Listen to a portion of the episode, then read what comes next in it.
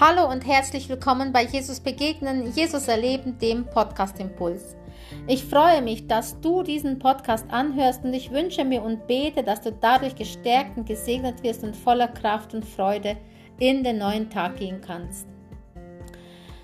Dienen. Wer dient schon gerne? Wenn wir heute das Wort dienen hören, da kommt es uns so vor, als müssten wir dem anderen ja die Füße waschen oder als müsste man dem anderen den Boden kehren oder als müsste man sonst was vor dem anderen herkriechen und ihm was Gutes tun.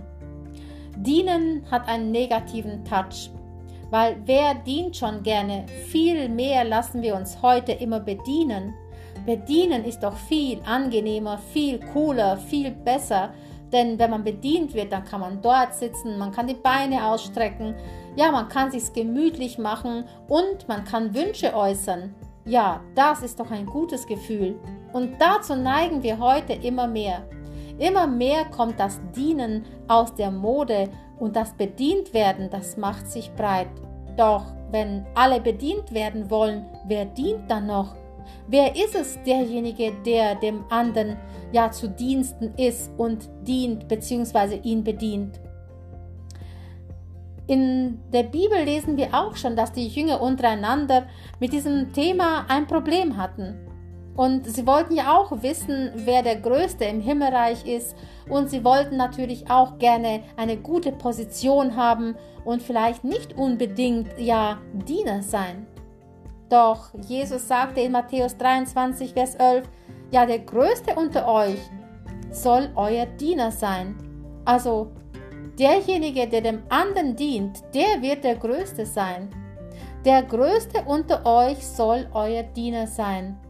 Also Jesus, der eigentlich allen Grund gehabt hätte, sich bedienen zu lassen. Jesus, der eigentlich von dem von der Fülle seines Reichtums kam.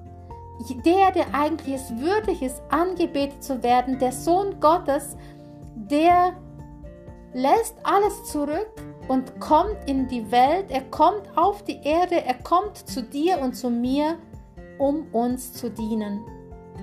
Ist das nicht ein riesengroßes Vorbild? Wenn, wenn Jesus sich so klein macht und zu uns kommt, um uns zu dienen, Warum maßen wir uns an, bedient werden zu wollen? Wir sollten uns, gerade wenn wir Jesus nachfolgen wollen, ein Beispiel an ihm nehmen und wir sollten anfangen, dem anderen Gutes zu tun. Heute möchte ich dich fragen, wo kannst du einem anderen Gutes tun? Bist du auch jemand, der lieber die Beine hochlegt und sich bedienen lässt? Ich habe auch das Privileg, immer wieder bedient zu werden. Nicht, weil ich es mir so wünsche, sondern weil man es lieb mit mir meint.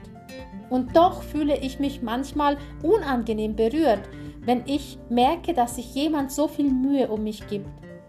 Und eigentlich sollte ich vielmehr auch das Gleiche tun.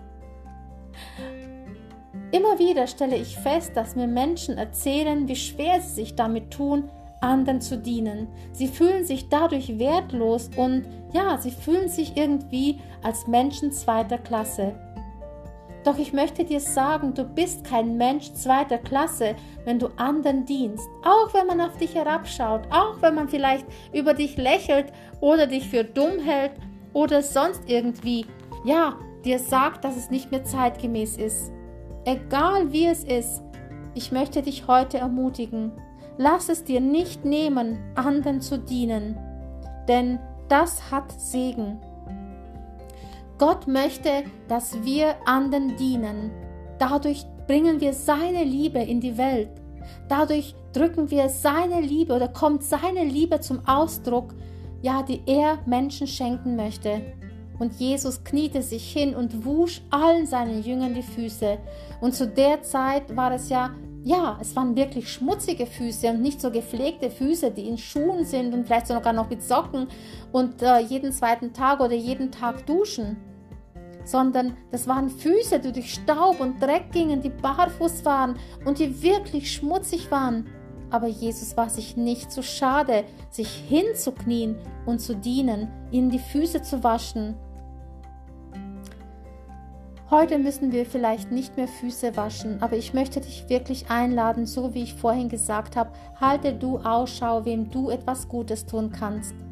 Und etwas Gutes zu tun heißt nicht unbedingt, dass du jetzt eine besondere Tat tun musst, sondern manchmal ist etwas Gutes tun einfach dem anderen eine kleine Hilfestellung zu geben.